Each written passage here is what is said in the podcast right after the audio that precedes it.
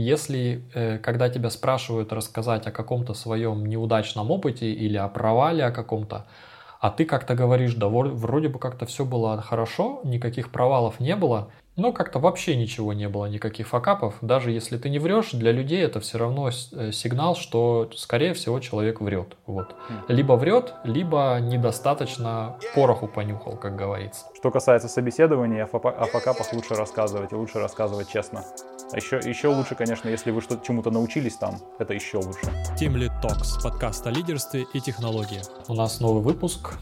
Сегодня мы говорим про факапы и страхи менеджеров, которые на самом деле идут рука об руку. Вот. То есть э, страхи менеджеров идут откуда? Из-за боязни зафакапиться.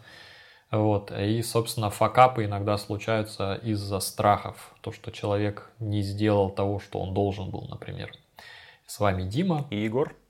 Понятное дело, что мы, наверное, как обычно, разберем какие-то сферические страхи и факапы в вакууме, потому что, ну, так как э, карьера все равно есть, но э, не все факапы возможные были в эту карьеру проделаны, пока mm еще есть куда еще расти. Поэтому я попытался выдумать, потом еще некоторые я подсмотрел э, из своей карьеры у каких-то коллег, наверное, о своих расскажу. В общем, у меня есть тут такой некоторый список, о чем можно бы поговорить. О, слушай, отлично. Я, если честно, когда готовился, я сфокусировался на своем опыте, поэтому у меня тут некоторое количество факапов и приличное количество таких страхов, которые тоже угу. либо ведут к факапам, либо просто, в принципе, существуют, ну и как бы ну, мы дойдем, что они означают, наверное, что они значат для, для моей карьеры и, в принципе, для карьеры менеджера. Но прикольно, что у тебя есть еще некий набор таких, скажем так, для нас, наверное, теоретических, ну, может быть, не для, может, не всегда теоретических штук, про которые можно поговорить, так что да, давай. Поехали. Мне вообще на самом деле хочется, знаешь, начать с того, что отсутствие факапов, то есть у нас был недавно очередной созвон э, нашего закрытого сообщества, куда я всех, конечно же, приглашаю. Всего 7 евро в месяц, и вам это все будет доступно. Вот мы там ждем всех технических лидеров, либо людей, которые вот прямо уже горят стать техническим лидером. То есть, если вы middle или junior разработчик, скорее всего, вам там будет еще рановато туда заходить, а если вы сеньор или стаф-инженер, уже прямо можно приходить. Вот. Если вы именно, именно целитесь с сеньора пойти на стаф-инженера, либо, допустим, переключиться на ветку менеджера. И был такой разговор, как раз таки мы посеяли эту тему, чтобы mm. тоже собрать каких-то, какое-то мнение. На самом деле было ну, не то чтобы удивительно, но любопытно было, что люди не очень были готовы об этом говорить, как мне показалось. Но тем не менее, одну очень интересную мысль я зацепил, что отсутствие факапов на собеседованиях сигналит как недостаточный опыт. То есть получается, что если, э, когда тебя спрашивают рассказать о каком-то своем неудачном опыте или о провале о каком-то, а ты как-то говоришь, да вроде бы как-то все было хорошо, никаких провалов не было, даже если ты не врешь, то есть могло действительно так получиться, что любимчик судьбы, да, у тебя не было, вся команда отличная, не было никаких э, проблем с производительностью, не было особенно никаких каких-то проблем с перформансом, э, и как-то вы так постоянно угадываете сроки, но как-то вообще ничего не было, никаких факапов. Даже если ты не врешь, для людей это все равно э, сигнал, что, скорее всего, человек врет. Вот. Хм. Либо врет, либо недостаточно по пороху понюхал, как говорится. Э, в этом плане, э, как бы такой совет, наверное, все равно запоминать какие-то факапы и их как-то прорабатывать пытаться, потому что на собеседовании потом вы пойдете куда-то дальше работать, менеджером вас могут об этом спросить, и если вам нечего будет рассказать, то вам тупо не поверят и могут как бы записать это даже в минус. Вот. К этому с моей стороны я, наверное, могу добавить, что я наблюдал такие ситуации, где, не знаю, может быть, людям, ну вот менеджеру не хватает какой-то саморефлексии, что ли. Ну и я за собой такое тоже видел, что у тебя может быть, у меня может быть конкретный взгляд на ситуацию, вот он положительный, ну типа хорошая ситуация, да, все прошло отлично.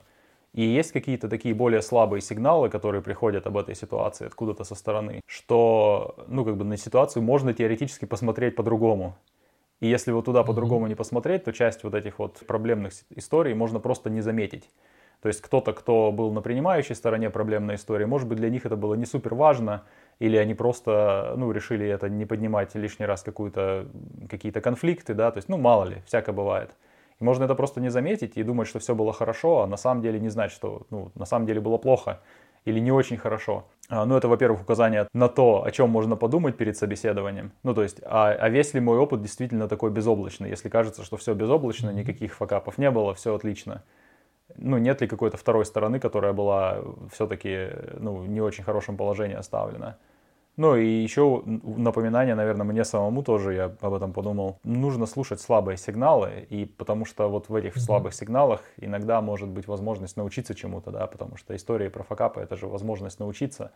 Когда у тебя что-то не получается, это значит, что ты этого, ну, либо не умеешь делать, либо обстоятельства не так сложились как-то, да, то есть ты в обстоятельствах в этих не умеешь это делать. Ну, ты можешь, конечно, или не спать по ночам, да, либо все-таки что-то что с этим сделать через какое-то время. Поэтому да, да, сто процентов. Но я, знаешь, я не собеседовал менеджеров, но я собеседовал разработчиков, ну и как бы разработчиков уровня, ну типа senior архитекторы, то есть такие, uh-huh. где сеньорный уровень именно разработки, это базовый уровень, да, то есть это разработчики с большими софт-скиллами. И мне попадались люди, которые тоже говорили, нет, у меня даже слабых сторон нет никаких. ну то есть никаких проблем больших не было, я все делал отлично, слабых сторон практически тоже нет либо человек тебе рассказывает историю про какую-то проблему, либо слабую сторону, и ты прям не веришь. Ты видишь, что история выдуманная. Mm-hmm. Ну, такая надуманная, либо она явно преподносится mm-hmm. так, что, ну вот у меня, конечно, небольшая проблемка есть, но она настолько вся хорошо исправлена, что прям даже заботиться о ней не стоит, и это так. Я в прошлом, который вообще с тех пор совсем другой. Ни один из этих людей не прошел собеседование до конца.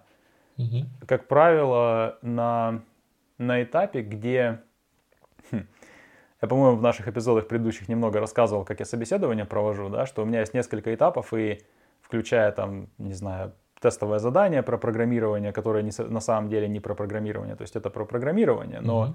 я там собираю красные флажки, да, вот до, до тестового задания, и потом самое интересное это собеседование после, где я обязательно что-то нахожу, по-моему, у меня был только один случай, где я практически ничего не нашел, к чему, ну, о чем задать вопрос. Ну, и этот, mm-hmm. этот случай был прям максимально профессионального уровня, высокого профессионального уровня человек. Нет красных флажков, их по-настоящему не было. Ну, то есть он был нанят в компанию, их правда не было. Вот, а, а так всегда что-то есть. И всегда можно посмотреть, а, ну, как бы, насколько человек вывозит вот этот образ, который он пытается сформировать. Потому что всегда что-то найдется, где человек, кандидат, что-то не доделал, что-то не разглядел и вот эти все истории про какую-то такую, знаешь, желание выставить себя гораздо лучше, чем ты есть, это же связано с некоторой такой, как, ну, в сторону гордыни немного, что-то такое обычно это показывает. И вот эти штуки так вскрываются легко там. Потому что, uh-huh. когда ты просто спрашиваешь, ну, типа, вот здесь почему, ну, как-то можно было бы увидеть вот это.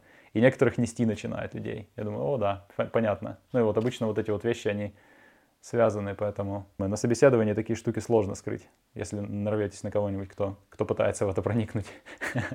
так что, я думаю, с менеджерами похожая история. У меня, кстати, мой, мой опыт тоже есть в этом плане. Извини, что как-то немного в эту сторону ушел собеседование. Когда я переходил на должность тимлида, мне в собеседовании, это было внутри компании, но мне достался такой очень, ну, крутой HR, на самом деле, крутой в смысле крутой специалист который меня собеседовал, ну и потом вместе с моим будущим руководителем, да, типа директором. И мне по его реакции было, было заметно, когда он ну, задал вопрос, доводилось ли мне увольнять людей. И ну, мне на тот момент доводилось увольнять людей, но его интересовал не сам ответ, а мое отношение к этому. И когда я там просто mm-hmm. решил, ну, как-то немного раскрыться в каком-то эмоциональном плане, что ли, сказал, что это, ну, несколько раз доводилось всегда очень сложно. Ну, то есть выражение лица человека, вот этого HR, поменялось сильно в тот момент. Он такой, окей, типа mm-hmm. чувак не пытается выставить себя, там, не знаю, героем-увольнятелем, либо наоборот, либо говорит о чем-то о том, что о чем не, не имеет, ну, как бы знания реального, а что, понятно, это действительно сложно, увольнять людей. И когда об этом я признался, я понял, что уровень какого-то, знаешь, доверия, что ли, со стороны этого HR, он сильно изменился, очень высоко поднялся, так что такая история. Да. Поэтому, что касается собеседования, о факапах лучше рассказывать и лучше рассказывать честно. А еще, еще лучше, конечно, если вы что чему-то научились там, это еще лучше. Это обязательный момент, mm-hmm. но я, да, я к тому, что про их нужно определить, да, э, идентифицировать, э, проработать и извлечь какой-то урок. Mm-hmm. Но здесь еще я могу, знаешь, что заметить, в нашем десятом выпуске мы говорили про типы личностей, и э, бывают такие личности, у которых не то, что факапов нет, и вроде как достижений тоже нет. У них как-то вообще все так ровненько. М. И это может быть, наверное, сигналом личности, которая ни на эк- экстраверсию, ни на интроверсию, ни, ну, как бы где-то посерединке, да, то их вроде бы как их э, что-то положительное не особо драйвит, поэтому они этого не запоминают. Но и негативные вещи их особо как бы не тревожат, поэтому они тоже как бы их пропускают примерно так же. И если представить вот эти факапы и э, всякие истории успеха как какую-то синусоиду, у них она получается такая, знаешь, такая с- амплитуда очень, очень сглаженная такая. То есть все как-то ровненько. То есть ты просишь человека рассказать э, о каком-то проекте, которым этот человек гордится, и там ничего нет. Вроде как, да нет, ну делал, делал работу. Вот, работу работал. Просишь рассказать о каких-то факапах и что человек из этого извлек, так вроде как и факапов тоже не было. То есть как-то, ну, что-то было такое несерьезное, все совсем справлялись. Вот. И э, на самом деле это, раз уж мы начали с э, собеседования, так или иначе, это все равно люди меняют работу хотя бы один раз, хотя бы один раз об этом придется поговорить с кем-то, да. Там как-то поговорить-то не о чем с, с человеком. И ты получаешь, что ты выходишь из этого собеседования э, практически с пустым листом. То есть, понятное дело, что качество интервьюера еще и, и оценивается по тому, как человек умеет все-таки достать эти данные, разговорить, да. Но тем не менее, разговорить такого человека очень сложно. И написано у тебя заметок каких-то будет гораздо меньше после такого собеседования, что на самом деле усложняет принятие решения, потому что ты будешь по каким-то другим сигналам пытаться определить, стоит ли этого человека нанимать или нет. И в итоге получится, что если будет какой-то конкурент, который выдаст ну, больше информации о себе, да, а, то вы просто в этот момент ну, проиграете эту конкурентную борьбу, а, такую не- негласную. Вот. Да, все так. Раз уж мы про факапы и страхи говорим, у меня на самом деле есть очень в тему страх мой, как менеджера, связанный именно с собеседованием, с наймом людей. Потому что действительно вот эта история про то, что, ну, по сути, вот там, не знаю, за какое-то 3-4 собеседования ты на самом деле, ну, сложно предугадать, как человек будет работать в компании, насколько он хорошо в компанию впишется, но при этом это работает в обе стороны, да, то есть насколько хорошо впишется это бог с ним, да, там есть ис- испытательный срок, как бы можно отсеять людей, которые явно вредят, ну, то есть не то, что там люди плохие, а в смысле, что, ну, не, сра- не, не срастается, да, с компанией, с моей командой, там Мгм. еще что-то. Мне всегда очень стрёмно, что я отсеиваю слишком много кандидатов, как мне кажется, потому что поскольку предметная область довольно сложная, сказать, что вот человек умеет просто программировать, да, этого достаточно, этого недостаточно, то есть нужны софт-скиллы довольно много, нужно пытаться прикинуть, как человек может работать или нет в команде. И если попадается вот кто-то, как ты сказал, у которого и положительные эмоции не сильно высоко стреляют, и отрицательные тоже не особо низко, который просто ровненький, и которого мне не удалось разговорить до сути того, вот как, он, как этот человек работал, да, там, что, что происходило, какие проекты и все остальное, то у меня просто будет красный флаг, что не удалось разговорить. И, скорее всего, с этим человеком дальше, ну, вряд ли, вряд ли получится заключить договор, потому что, скорее всего, будет такой красный флаг, если HR еще не поможет разговорить, да, и все-таки добраться, будет просто подозрительно, потому что и команде тоже будет подозрительно, но это не значит, что человек плохо бы работал с командой. Не значит совершенно. Да. Это такая штука, где я нанимал, наверное, в течение вот последних двух лет людей, да, через меня прошло сколько же собеседований, блин, не соврать бы, 50-60, что-то типа такого. Ну, много прямо очень, потому что у нас позиция такая, она довольно привлекательная в плане описания, но туда редко кто подходит именно по профилю, потому что мало людей Мгм. вот, занимают такие позиции в компаниях. Ну, кандидатов 5 я точно зря отсеял, как мне кажется. Вот по Мгм. этим причинам. Просто потому что не знал, как э, разговорить человека, либо не получилось в моменте где-то. Ну, там, не знаю, где-то, э, конечно, я стараюсь там HR привлекать, но это тоже люди, да, у кого-то когда-то получается у них сработать, когда-то нет. И это, блин, такая неприятная штука об этом думать. Можно только, не знаю, пытаться вот, собственно, наверное, часть этого раздумья о таких, о таких историях и определила мой интерес ну, вот, к, к, к той же самой модели большой пятерки, да, то есть какой-то Мгм. психологии личности, характеристикам и всему остальному, чтобы хотя бы немножко понимать, в какие области я пытаюсь смотреть, когда собеседую людей. Но вот да, у меня с этим связан такой страх. Отсею не тех людей, хороших, подходящих. Друзья, привет! Я приглашаю вас вступить в закрытое сообщество Team Lead Talks. Это сообщество технических лидеров, где мы в закрытом чате и на регулярных созвонах общаемся на интересующие нас темы и разбираем какие-то кейсы из рабочей жизни, делимся опытом или впечатлениями. Мы всегда рады новым людям. Приходите, ссылочка будет в описании, читайте условия и вступайте. Жду вас там. Факап, который я себе выделил, э, который идет в рука об руку с этим, это вовремя не уволил mm. неправильного человека. Да, то есть получается, что одно ты как бы боишься э, не, на, не нанять правильного, но есть еще страх, но это, наверное, все-таки не страх, а больше как бы именно провал, что ты что ты понимал, что человека надо убирать, э, но ты его не уволил вовремя, либо вовремя не объяснил, например, своему боссу, что человека надо убирать, либо с HR опять-таки не, не заручился поддержкой, потому что увольнение человека по статье, так скажем, это довольно mm-hmm. трудоемкий процесс.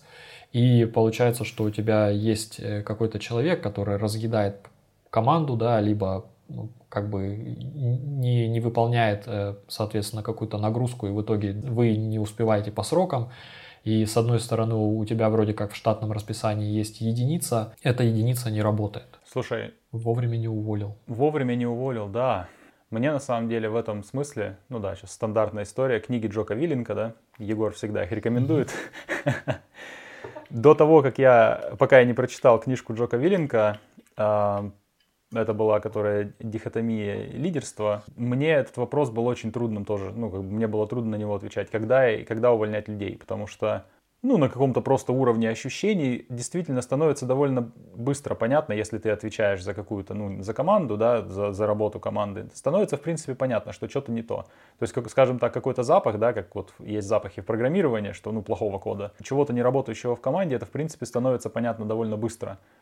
Но что с этим делать без какой-то опоры на принципы, на некоторые, да, внутренние, с этим очень сложно что-то мне было сделать. У меня есть история провала, а, которая заключалась в том, что я нанял сотрудника, в общем-то, сотрудник как будто бы работал, но качество работы было такое так себе. Иногда приходилось переделывать, иногда приходилось другим ребятам смотреть, да, некоторые штуки человек не вывозил, но при этом отвечал, ну да, окей, типа, ну научусь, да, там, учился, но как-то очень медленно, ну то есть реально на самом деле в команде не очень подходил по уровню, да, команды, и, и как по уровню команды, так и по уровню задач. И я это с одной стороны понимал, с другой стороны во мне боролись какие-то такие сложные чувства. Первое это, ну блин, я сам облажался, все-таки нанял такого чувака, неприятно, что я провалился, и это придется признать, там, пойти к моему руководителю, это дело проговорить, да, неприятно. Какое-то уязвленное самолюбие, наверное. Второе, это мне было неприятно с сотрудником на эту тему больше говорить, да, и неприятно было просто подставлять человека под такое, ну, он как бы старается, да, то есть видно, что человек, ну, как бы не баклуши бьет, старается, но у него не очень получается. Ну, и в принципе признавать, что у меня вот в уверенной мне команде и какие-то проблемы перед моим руководителем тоже было неприятно.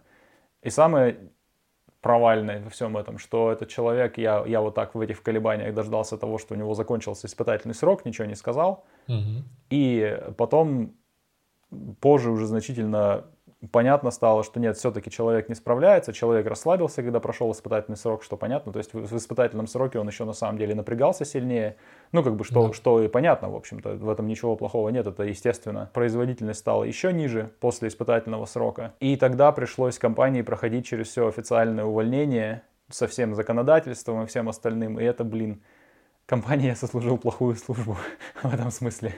Вот такой провал. Поэтому в то время у меня вот этих идей Джока в голове не было по поводу того, что делать, ну, как решать все-таки, что, что вообще, когда увольнять людей. Сейчас я, я бы, наверное, сказал, что для меня эти идеи, ну, это был такой поворотный момент, да, там идея, проговорю коротенько, идея в том, что это действительно две противоположные вещи, да, забота о миссии команды и забота о людях лично. Они обе имеют место на существование, да, имеют место быть.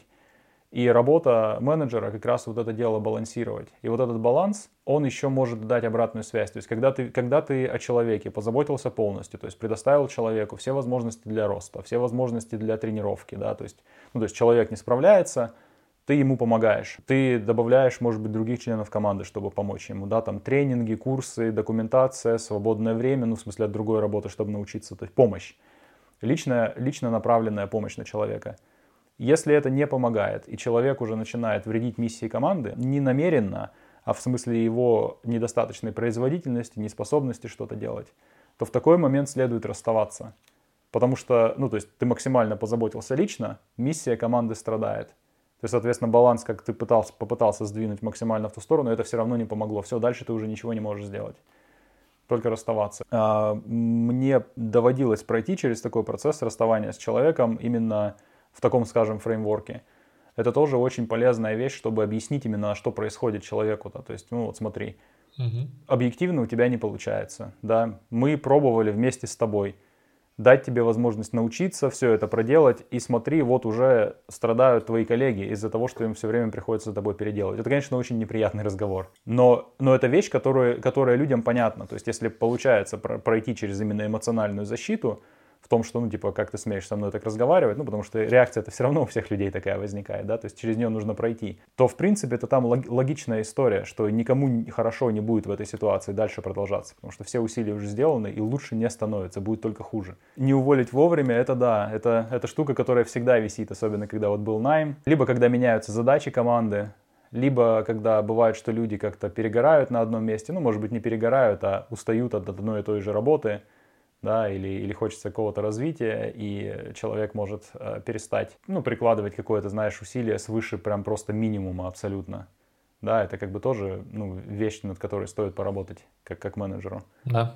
Найм хитрая штука. У меня тоже, тоже был такой момент, на самом деле, что был человек, который, ну, в один момент перестал вообще, можно сказать, работать. Я на тот момент был довольно-таки джуниор-менеджером, и э, у меня, то есть у этого человека, я не буду говорить, что это было осознанно, да, с его стороны, но у человека получалось мной манипулировать в том плане, что я начинаю заводить этот разговор, человек тут же принимает это все, говорит, да, типа так и есть, там, типа потом начинает как бы говорить тебе какие-то э, причины, почему это типа так происходит, что mm-hmm. как там все плохо, сейчас там в личной жизни или вообще что-то. И в итоге как бы начинает еще больше на себя, что он еще на самом деле хуже, чем даже ты ему говоришь. И в этот момент у меня как бы вот это вот, наверное, вот это, как сказать, знаешь, это классическая игра жертва-спасатель. Mm-hmm. То есть э, ты как бы с одной стороны ты начинаешь на человека типа нападать, да, то есть говорить, что вот такие есть проблемы, то есть человек человек в этот момент как бы является жертвой, но потом человек перехватывает эту инициативу, и начинает себя еще больше в жертву загонять, и в этот момент у меня, я переключался там, в спасателя, типа, как бы говорить-то, типа, да нет, ну вот я же вижу, что человек, типа, осознал, да, и это сознание, наверное, там что-то произойдет. Не происходило, mm. вот. То есть таких циклов было там, не знаю, пару раз. Понятное дело, что менедж менеджмент это очень человекоемкая роль, как это тоже мы в чатике обсуждали, э, сообщества нашего. И любому менеджеру необходима какая-то минимальная психологическая подготовка. Просто. Просто без этого получится у некоторых, эти, э, э, у некоторых эти провода в голове есть сами по себе, а у меня их не было, да, то есть и вот эти все вещи, эти провода, эти мышцы я пробовал растить там, качая книги какие-то, проходя тренинги, потому что иначе даже вот это вот осознание провала в моменте, оно отсутствовало. То есть ты в этот момент, ты даже как бы после этого разговора мог подумать, что вот как я хорошо сделал, сейчас я помогу человеку на самом деле. Хотя примерно в тот момент надо было принимать решение об увольнении, на самом деле оно никуда не шло вообще, и это вот так вот буксовало туда-сюда. Да, вот. ты в том моменте не помог никому, ни себе, ни человеку, ни компании. Никому не помог, да, mm-hmm. и, и вообще. Э, но на самом деле это, как сказать, это один момент, когда ты, э, ну давай так скажем, провал заключается в том, что ты э, человеку даешь как бы лишний шанс. Не то, что человек этого не заслуживает, это очень такая грубая неправильная оценка, а то, что э, смысла в этом нет.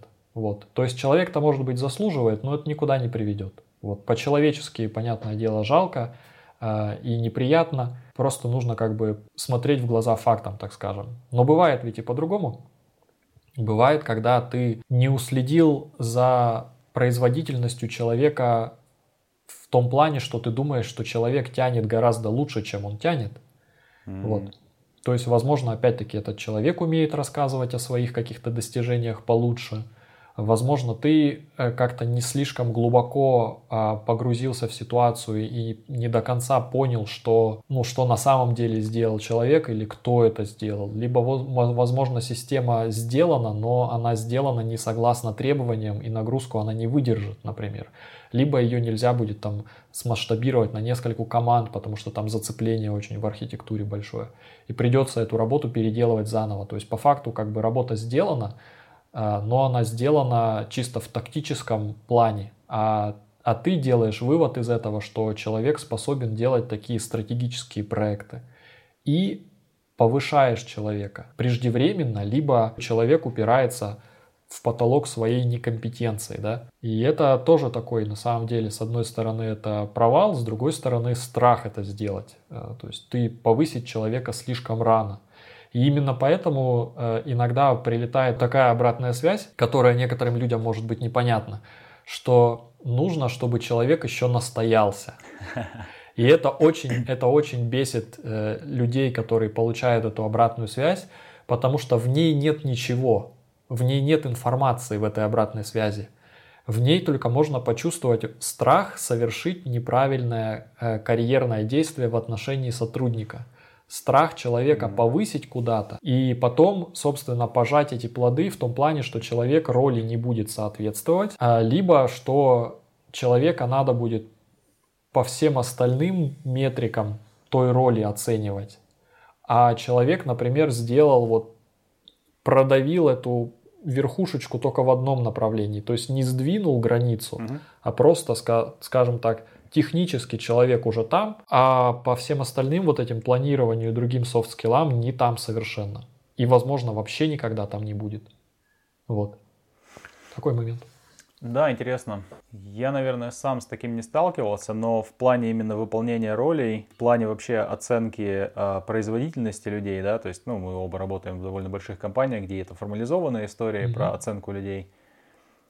там есть какие-то, да, конечно, есть обычный страх, что, что ты не увидишь все что, все, что сотрудники делают, поставишь в результате, ну, то есть не, не то, что поставишь, да, ты не просто от балды ставишь оценку, ты, по сути, собираешь какие-то факты, да, Конечно, ну, у нас в компании это происходит так, что еще с самим человеком, сотрудником разговариваешь, да, то есть сам сотрудник пытается что-то вспомнить. Но если я о чем-то забыл или не записал в свое время, то может потом оказаться очень неприятно. Ну, то есть ситуация может быть такая, что именно вот этого момента не хватит для того, чтобы человеку, ну, человека все-таки повысить, когда это нужно, да, либо дать ему хотя бы просто повышение зарплаты соответствующее. У меня, по крайней мере, не всегда в прошлом, это скорее история провала, несколько раз такое у меня происходило, не всегда совпадало понимание того, как я оценил работу человека над каким-то проектом, да, с, с пониманием этого человека, как, как это будет ну, отражено в его оценке вот годовой того, что он делал. То есть mm-hmm. это, это тянет на уровень, ну, не знаю, там top performer, или это просто нормальный 100% перформер. Это все очень сложно разрешать, после, ну, когда вот оно уже случилось, когда ты понимаешь, когда mm-hmm. я все-таки сел, подумал, что вот этот проект, окей, это не top performance, это прям супер стабильный 100%, может быть там 105%, да, но топ это там, не знаю, 120 должно быть. Ну, грубо говоря, да, метафорически. А у человека это может быть понимание, что это он, да, он на 130 сделал.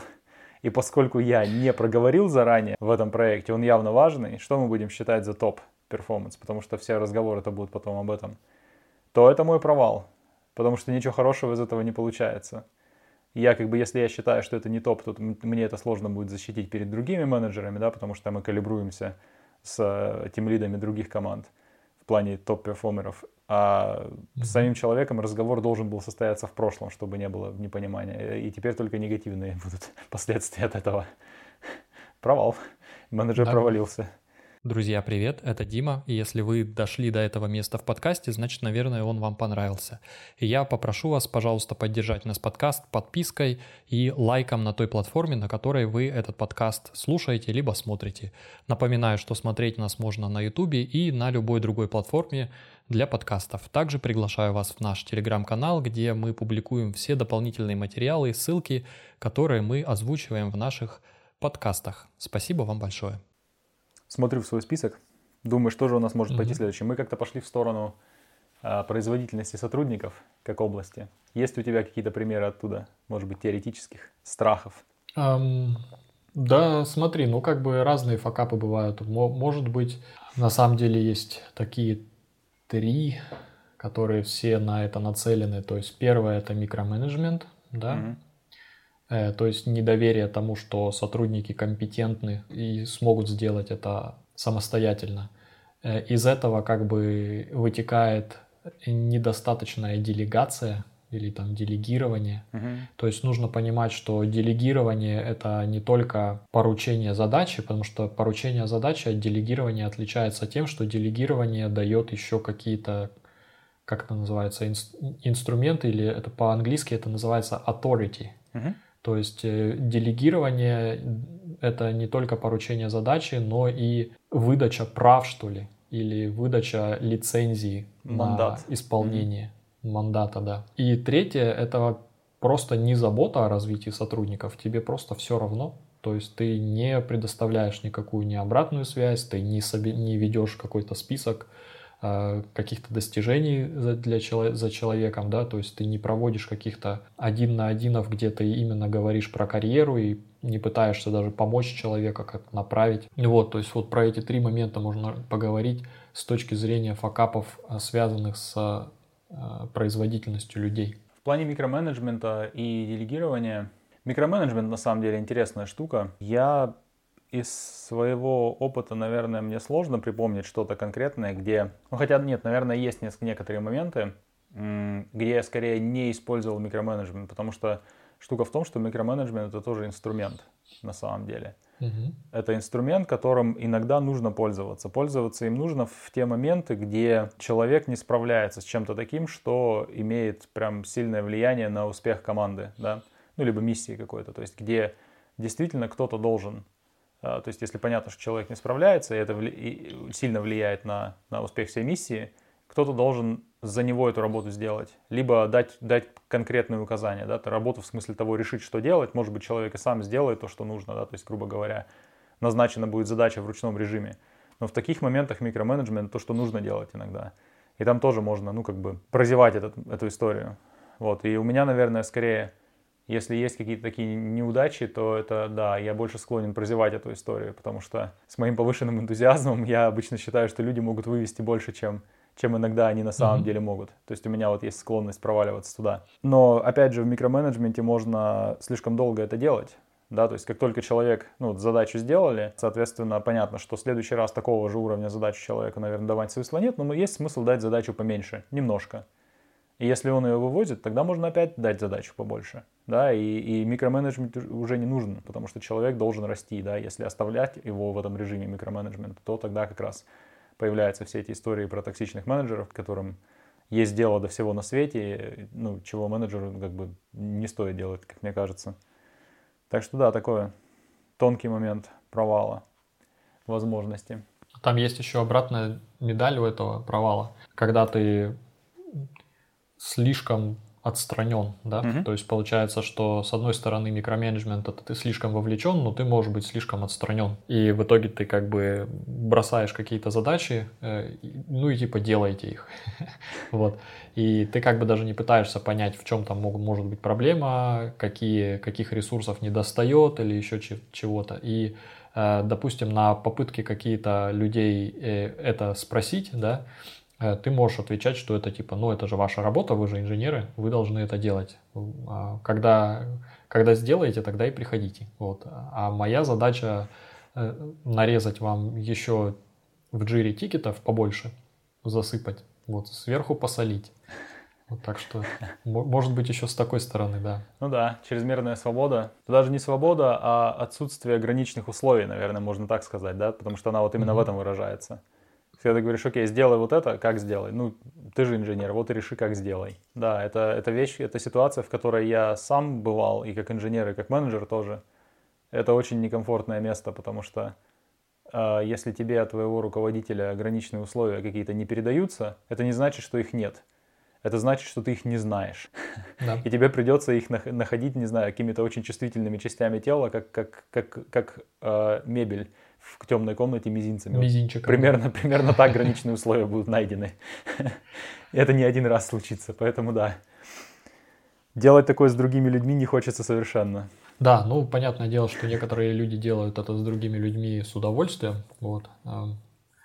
То есть это, понятное дело, мы сейчас не говорим про каких-то дисфункциональных менеджеров, мы все-таки говорим про про факапы, какие-то поражения менеджеров, которые, ну, скорее, знаешь, так не по незнанию происхожи, произошли. Mm-hmm. Я думаю, наверное, такое допущение сделать можно.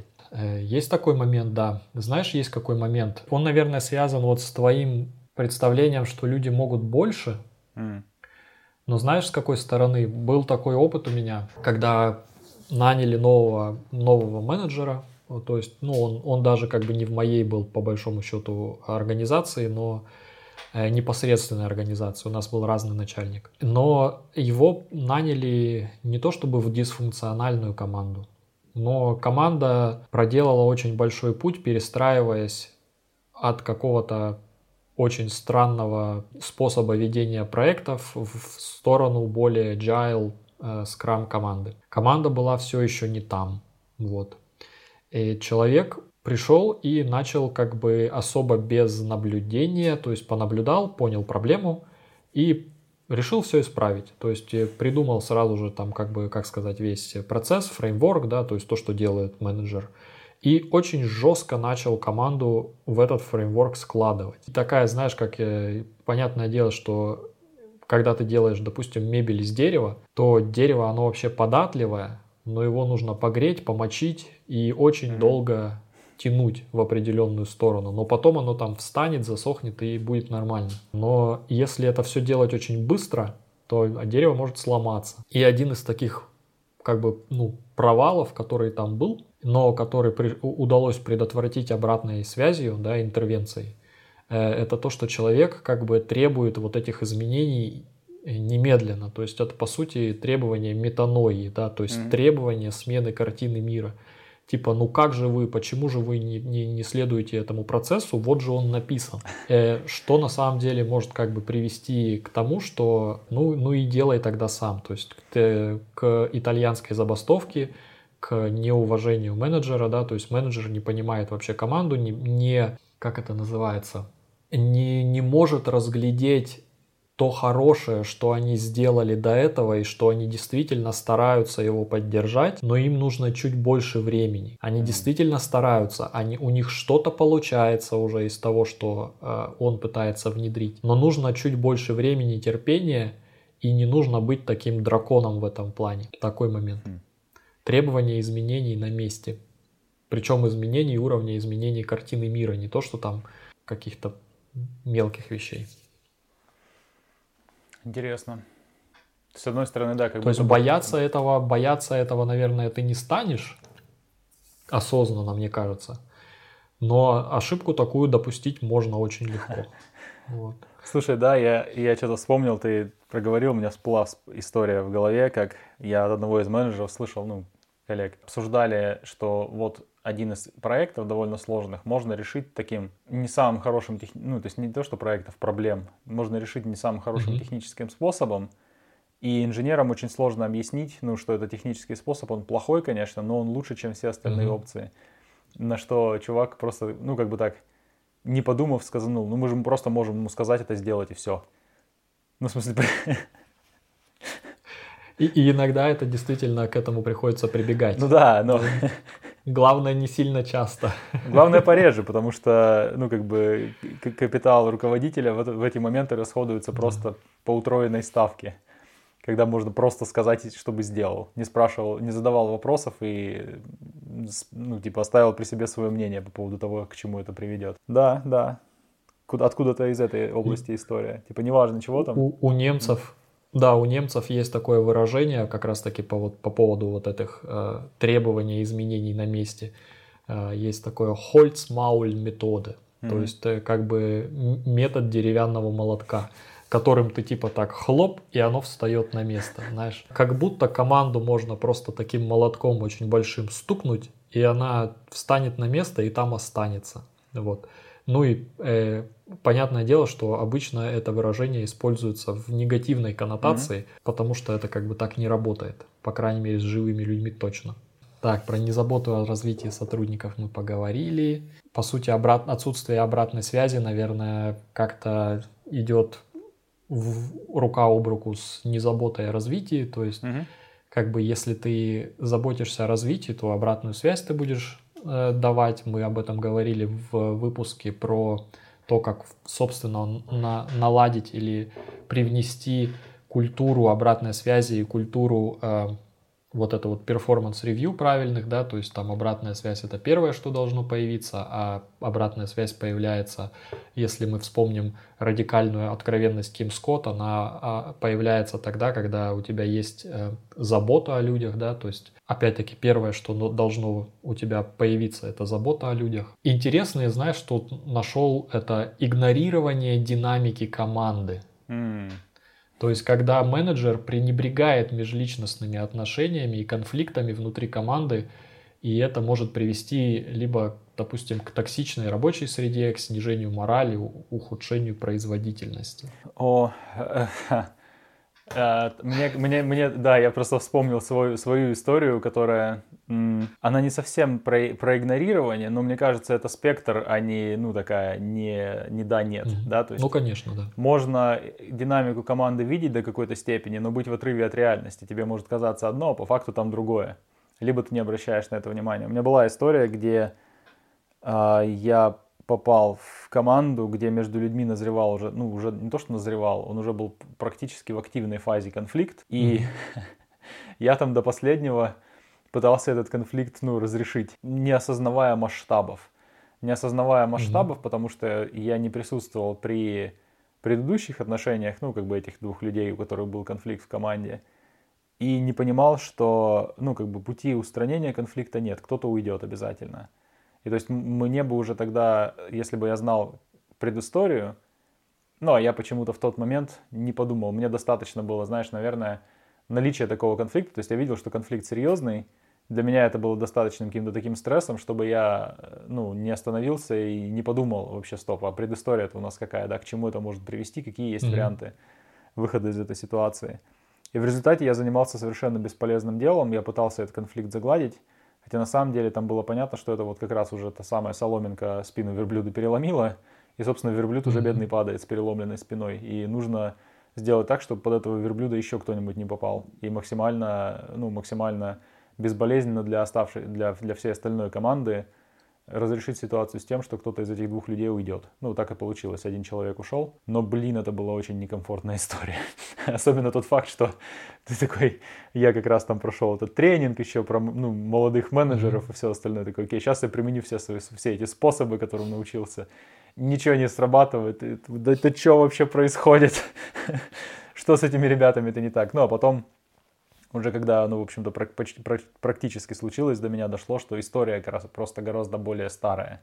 То есть это не, не первый конфликт, который можно пытаться так разрешить, это, это, это почти финальная эскалация долгого, длящегося конфликта, который я просто не видел, ну, потому что меня не было в команде. Ну, и не разглядел, когда туда пришел. Недостаточно было какого-то внимания или опыта еще, ну, очень некомфортное место.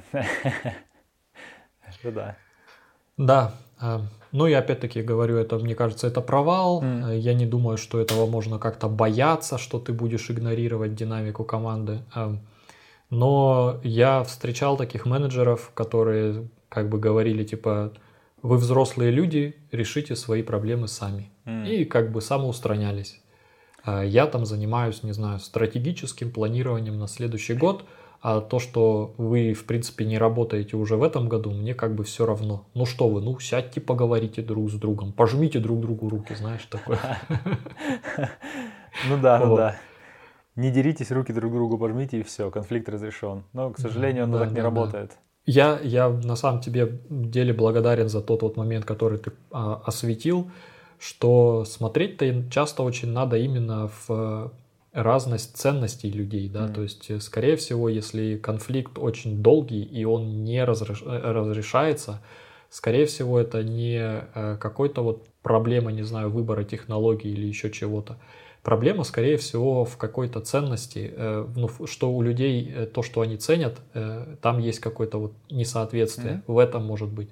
А может быть, ну, понятное дело, что может быть там всякие какие-то дисфункциональные отношения, что один человек там чувствует угрозу от другого человека постоянно, и может быть это, ну, угрозу с точки зрения, допустим, не повышения, да, либо там еще каких-то вещей, что этот человек захватывает все какие-то интересные проекты, и тебе интересных проектов не хватит, то есть это по большому счету та самая экзистенциальная угроза, да, но переложенная на рабочее место. То есть копаться там обычно надо прям, по, прям поглубже. Обычно там в таких конфликтах нет такого какого-то поверхностного mm. решения, что вот этот человек просит с большой буквы, ну там, грубо говоря, этот человек просит э, использовать camel case нотацию, а мне нравится snake case нотация, например.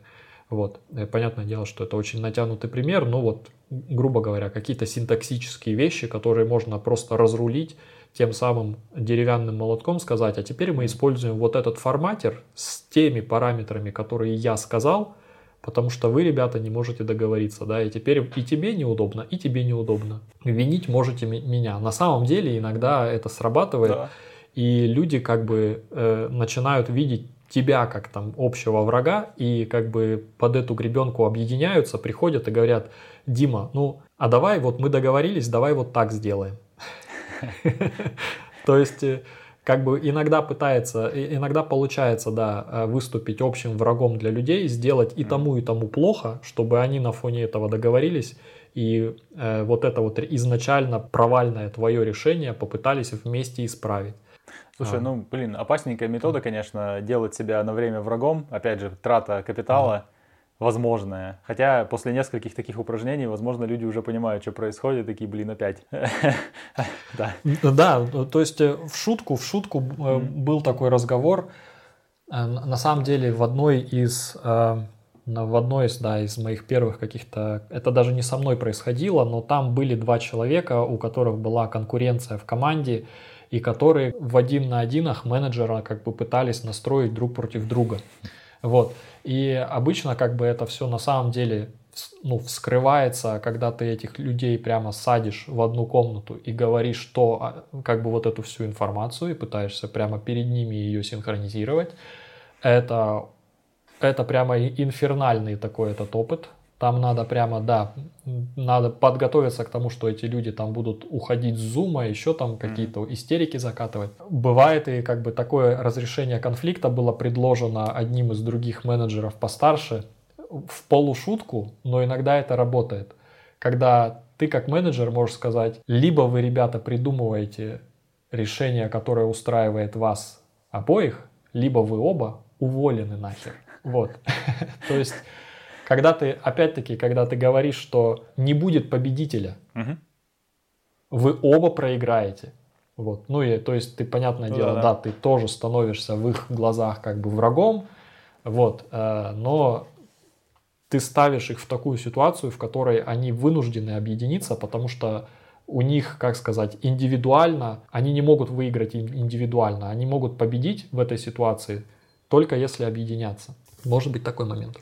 Но тоже, да, как ты сказал, это очень такая как бы опасная штука. Потом это надо будет прорабатывать, потом нужно будет подводить их к тому, что это было необходимо, и провести их вот через эту самую метанойю, то есть через принятие новой картины мира, что на самом-то деле работать сообща лучше и всем выгодно, чем конкурировать в данный момент. Но ты прав, это, это прямо высший пилотаж уже такой.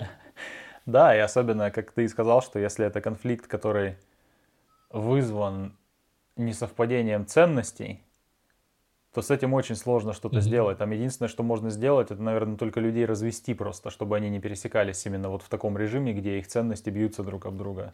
Это должна быть довольно большая компания. Да, да, да, да, да, конечно. Потому что если это будет небольшая компания, то люди все равно найдут друг друга. Да. Вот, и все равно будут эти там какие-то колки, там замечания в слаке, на митингах, еще там что-то там настраивание одной части компании против другой части компании, попытка захватить как mm. бы, ну, типа клановой войну устроить, то есть один человек будет свою э, вотчину пытаться как бы настроить против уже тех людей, вот это вот, типа мы против них. Э, то есть это тоже как бы, на самом деле обычно лучше увольнять обоих, Ну, либо как минимум кого-нибудь. Человека, который прямо, ну, вот совсем не готов э, к переменам, так скажем, из этой пары. Да, да. Наименее рационального. И все равно, все равно чувствуешь себя потом как, не знаю, ну, Конечно. неудача. Это ощущается как неудача Да, в любом провал. случае, это провал. Мгм. Опять-таки, бояться его осознанно ты, наверное, не, не будешь. То есть это сопротивление переменам, да? То есть э, ты как бы ригидный, негибкий, сопротивляешься новым идеям, технологиям, методологиям и как бы по большому счету мешаешь команде адаптироваться. Особенно страшно это может быть, когда, собственно, обычно это перемены же приходят или нужда в переменах приходит, когда статус-кво перестает работать. То есть э, редко, когда перемены приходят просто потому, что это прикольно. Обычно они приходят из кризиса. И если ты как менеджер э, не, не будешь способен свою команду провести через перемены, более того, ты будешь переменам активно сопротивляться, это может прямо очень плохо закончиться и для твоей команды, и для компании в целом. Слушай, я на коротком таком, на небольшом масштабе был на стороне человека, который пытался это дело продавить в менеджере, в моем боссе тогда. Потому что он как раз Мгм. сопротивлялся переменам в плане технологий, которые как раз были вызваны некоторым кризисом. Причем кризис отразился в основном на членах команды, но не на руководителе. Ну, то есть он был связан именно с каждодневным, скажем так, опытом работы с технологиями, которые, которые Мгм. нравились руководителю. И была предложена альтернатива, потому что нам постоянно больно, ну, в смысле, нам посто- очень неудобно работать. Была предложена альтернатива, которую руководитель забраковал, сказав, что мы, у нас нет на это времени, ну, типа, переходить на новые вещи, да, и время это очень важный ресурс. Справедливое замечание, но чем дальше, тем больше мы тратили время на то, чтобы разбираться в старых технологиях, тем, чем, тем менее нам приятно приходить, ну, как бы становилось работать в принципе в команде. Я в этом смысле, наверное, скорее тоже в противоположную сторону обычно реагирую, да, то есть для какие-то изменения, ну, мне чаще всего очень несложно с ними справляться, да, то есть нет, я не вижу там особых проблем, я скорее переживаю за то, справятся ли с изменениями мои люди, да, то есть если одна часть команды решает поменять что-то что сильно в том, что происходит, я буду больше беспокоиться не за то, что, окей, картинки в моей голове нужно поменять теперь, да, и, возможно, планы какие-то перестроить, это как бы все фигня, это моя работа, другие люди мне интересно. Но вот я наблюдал, как вот мой тогдашний руководитель сопротивлялся настолько, что там уже просто я, я себе это взял таким флагом продавить это дело, потому что другие ребята в команде, они, их менеджер наш отбросил, вот, а меня нет. Вот, и, и это такая сложная история, ну, как бы, если у человека действительно в голове эта идея есть, что нет, это изменение, оно может быть вредным, оно не важное, в какой-то момент доходит уже просто до, ну, не то, что перехода на личности, но перехода на личные оценки происходящего, да, то есть не на личность другого человека, а на, то, а на прояснение прямо личной оценки, на какую-то такую принудительную рефлексию, что ли, если можно так сказать. Мгм. То есть через прям, ну, то есть это было превращено прямо просто в личный конфликт, на самом деле, из которого мы, в общем-то, оба, и я, и менеджер, вышли потом на самом деле с улучшенными отношениями, да, потому что, ну, как бы вместе Мгм. прошли через некоторые такие, скажем так, проблемные истории. То есть это была как раз такая проблемная история, которую я затеял, чтобы продавить это решение. Мы через нее прошли вместе с этим чуваком, но, ну, как бы я до конца не понимал, что я делаю, если, если честно. И оно могло закончиться хуже для меня. Ну, как хуже, там, уволился бы, нашел другую работу, но так или иначе, да, это может быть э, сопротивление изменениям просто потому, что это изменения. Потому что там на самом деле, кроме этого, ну, и личной привязанности к технологиям, в моем случае не было ничего, вот, вот в моем примере. Мгм. Вот, это да. Возможность провалить на самом деле, потому что если бы в команде не было человека, который бы все-таки решил это продавить, команда бы продолжала страдать. Возможно, потом часть бы или ушла, или просто производительность упала. Положительных эффектов было бы мало. Да. Да-да. Но вот из факапов, которые на самом деле могут быть страхами, знаешь, осталось недостаточное планирование и организация Ого-го. и плохое принятие решений. То есть то, что ты Мгм. реально чего можешь бояться, что ты примешь неправильное решение, а, либо то, что ты недостаточно спланировал. Я себе, дело. я себе эти штуки обе выписал с разных сторон. У меня получается... Да, смотри, я прям пунктами писал, да, и вот интересно, Мгм. что несколько покрывает. Первое я написал, связанное с этим, недостаток деталей для принятия решений, да, решение ошибочное. Ну, то есть я не разглядел детали. Еще отдельный пункт в ту сторону. В целом страх не увидеть правильное решение. Даже если все детали есть, я недостаточно умный, чтобы их соединить mm-hmm. в нужном порядке, чтобы увидеть правильный mm-hmm. план. И туда же примерно отсутствие профессиональной подготовки, чтобы принимать решения, в принципе, да, то есть практики mm-hmm. и профессиональной подготовки, ну, в какой-то степени можно сказать синдром самозванца, но, наверное, дело не в синдроме самозванца, это просто все-таки другое, это скорее, ну, то есть я, если вот к этому всему подходить, у меня действительно это, знаешь, это, я это ощущаю не как страх, а как какое-то постоянное давление, которое есть. Uh-huh. Ну вот сейчас я в такой стадии, где оно у меня действительно есть. Оно у меня, знаешь, материально выражается это таким образом, что я веду, ну, физический блокнот, да, куда пишу, пишу вещи. И этот физический блокнот я веду, там у меня, я классифицирую информацию, которую записываю. Есть заметки, есть там какие-то даты, числа, и есть э, задачи для меня которые я записываю, mm-hmm. что вот нужно сделать то-то, нужно сделать все-то. Они могут быть как формально мне поставлены кем-то, ну там, не знаю, руководителем, так и мной самим сделанные выводы, что это требуется, ну что-то с этим требуется сделать. И у меня этих задач накапливается всегда столько, что я их никогда все не делаю. Я не успеваю, mm-hmm. не могу. Я не могу физически это успеть сделать. И я с этими, с этим инструментом, ну то есть инструменты, что с этим делать, да, всегда, всегда делал больше, чем ты можешь успеть за свое рабочее время. То есть я это уже для себя уяснил. То есть вот, вот эта история про менеджмент, она про это. Ну и как бы многие авторы про это тоже говорят. Джока говорит, что ну, ответ на это дело это приоритизация и выполнение. То есть, грубо говоря, смотришь на список, выбираешь самое-самое важное, да, конечно, ну и его делаешь, забываешь про остальное, потом остается время, смотришь дальше. Но все равно есть шанс не разглядеть самое важное. То есть зависит это все да. от качества того, насколько ты разглядел важное, и еще, еще стремнее от того, что чем дальше, тем больше я понимаю, что умные по-настоящему решения, да, это знаешь, это как, я даже не знаю, как правильно это в шахматах называется, позиция, когда ты одной фигурой своей атакуешь две фигуры противника. То есть, когда mm-hmm. ты одним ходом можешь решить две задачи сразу или гарантированно решить одну из задач, да, то есть обычно вот такие вот решения со звездочкой, скажем так, решения неординарные, когда, ну, то есть когда ты, ну, типа, вот у тебя есть две проблемы, и ты одну из них решил. Да, у тебя, возможно, есть пять проблем, и ты вместо того, чтобы выбрать одну и ее решить, ты решил другую, которая тебе дало решение полутора проблем, да, и теперь тебе проще сделать mm-hmm. что-то с третьей. Вот такие штуки, они нужны, как мне кажется. Они как бы отделяют работу, ну, разделяют работу посредственную и работу действительно хорошую менеджера. И мне кажется, у меня мозгов пока для этого не, не всегда хватает. Или часто не хватает, чтобы вот всего из этого списка того, что я заметил, замечать я как будто бы могу. Но вот скомпоновать все это таким образом, чтобы оно выходило.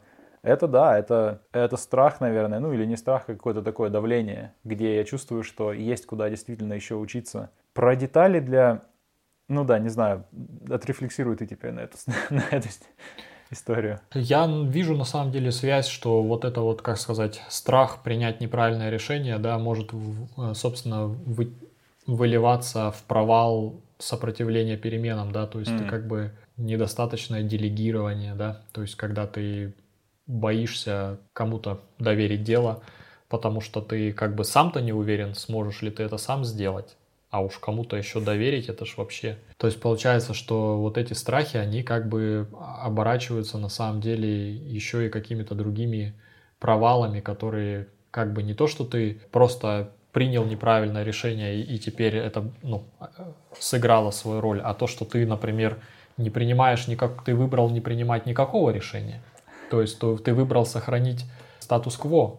И этот статус-кво это, допустим, ну, самое плохое решение, которое mm. ты мог сделать, да, потому что статус-кво уже зарекомендовал себя как вещь, которая выработала свой ресурс. Блин. Но здесь, да, здесь бывает такое вот про планирование, организацию таких вещей.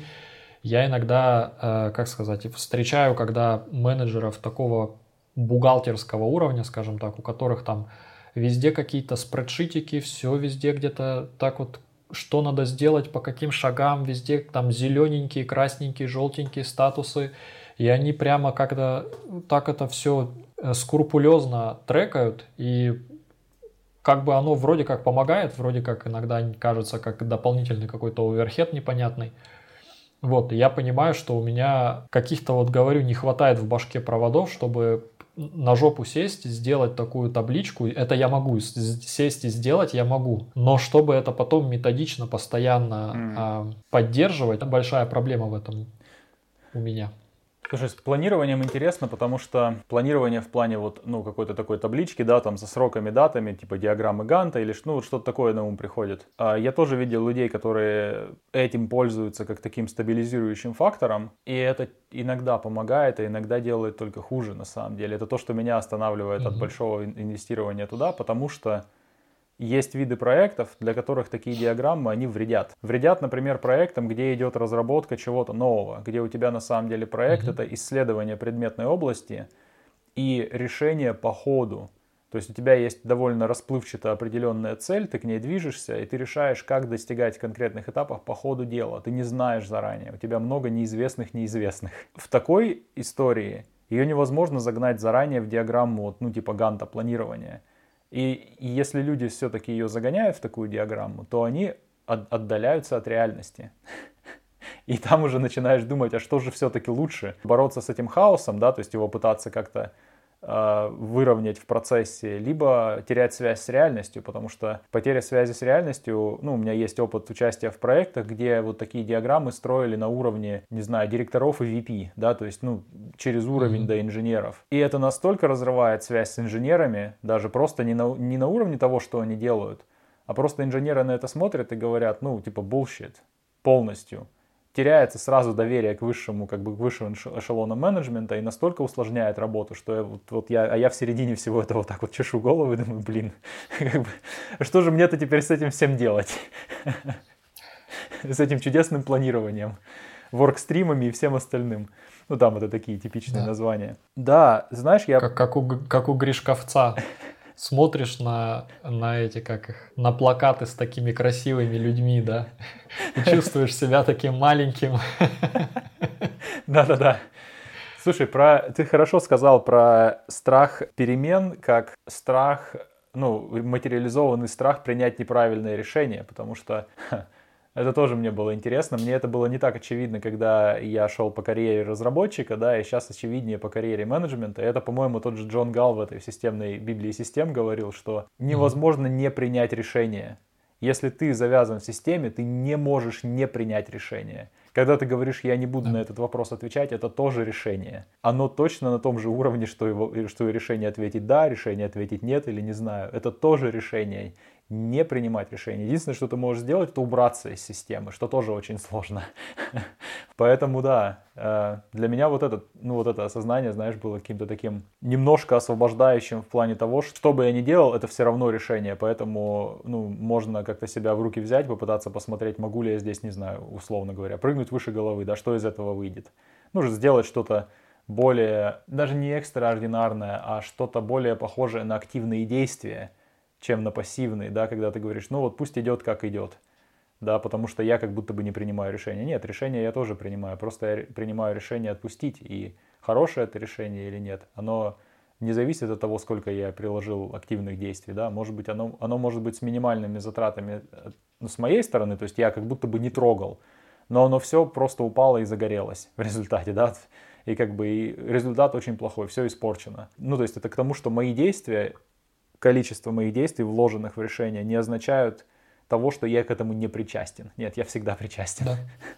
я всегда причастен. У меня, знаешь, какая история есть вот здесь, связанная с принятием решения? Деталь такая, деталь, слово, то, то самое ключевое слово, недостаток деталей для принятия решения. У меня, наверное, как раз это проекция того, что я очень много записываю себе всего вот этот свой в, в ежедневник, кстати, подумал, интересный момент. Я сейчас понимаю, что я их начал, я начал ежедневников больше расходовать в год, чем до этого.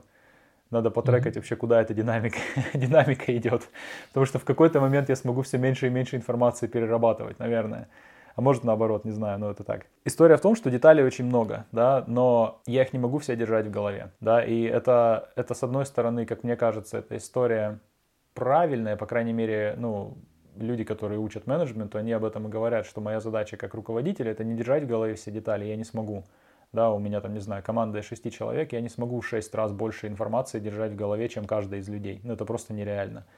Я тем более и навыков могу не иметь в конкретной предметной области, чтобы держать эти знания даже в голове, чтобы их загрузить, загрузить в свою голову. Ну, то есть мне нужно принимать решения в условиях неполной информации, в условиях инф... незнания иногда даже, что собой полная информация может представлять, да, то есть это не то, что у меня нет ответов, у меня нет вопросов, что еще хуже. Вот это, конечно, тоже очень такая неприятная история, и с ней, в принципе, ну, как бы в, в максимальном приближении невозможно ничего сделать. Ты не сможешь загрузить себе данные шести других голов. Ну, не сможешь, у тебя-то голова одна. Ты можешь как-то пытаться агрегировать. При агрегации всегда будет потеряна информация. Всегда. Она теряется. Да. С этим тоже ничего не сделать. То есть получается, что чем, чем выше ты поднимаешься в, в плане менеджмента, тем больше тебе нужно принимать решения при неполной информации. Чем выше, тем она более неполная, тем она более агрегированная, тем больше шанс того, что до тебя дошла вообще абсолютно непонятно какая информация, что система галлюцинирует, и поскольку ты ну, где-то там mm-hmm. далеко от края этой системы, где реальный мир находится, кто его знает вообще, доходит до тебя что-то реальное или нет, сложно сказать. Вот это, конечно, я не могу сказать, что это страх, но это такой дискомфорт, э, к которому можно, наверное, только привыкнуть. Я видел менеджеров, которые пытаются вникнуть глубоко в каждую деталь. Это ничем хорошим не заканчивается, у них не получается. Из них получаются плохие менеджеры, которым, которым можно доверить просто, грубо говоря, быть каким-нибудь техлидом в одном проекте, но не больше. Угу. Потому что несколько проектов вести невозможно, несколько, несколько больших зон ответственности в голове тоже уже не удержать. И, соответственно, тогда они будут, ну, то есть один проект выбирается как интересный, важный, а второй постольку поскольку, ну и как бы менеджмент получается так себе уровня в среднем. Да, вот такая история. Недостаток деталей и невозможность их получить. Блин, у меня опять, опять всплыли эти истории про системной Библии Гала, про, mm-hmm. про информацию. Помнишь, он что-то говорил, там несколько было таких шуточных строчек, что, дескать, информацию, которую ты можешь получить, э, это не та информация, которая тебе нужна. Она да, недоступна, да? Да, да, да, информация та, которая тебе нужна, это не та информация, которая существует. И там несколько раз было такое, что, короче, детали, забудь про детали, ты их не получишь. Либо получишь слишком поздно, когда они уже не важны, либо когда они уже устарели. Говоря про информацию и детали, у меня есть мой личный страх сказать слишком много. Mm. Иногда, потому что как бы на, на самом деле знание не всегда благо. И получается, что некоторые дополнительные детали, которые ты скажешь, ты можешь сказать слишком много каких-то деталей, но не дать mm. контекста, в которых эти детали принимают другую форму.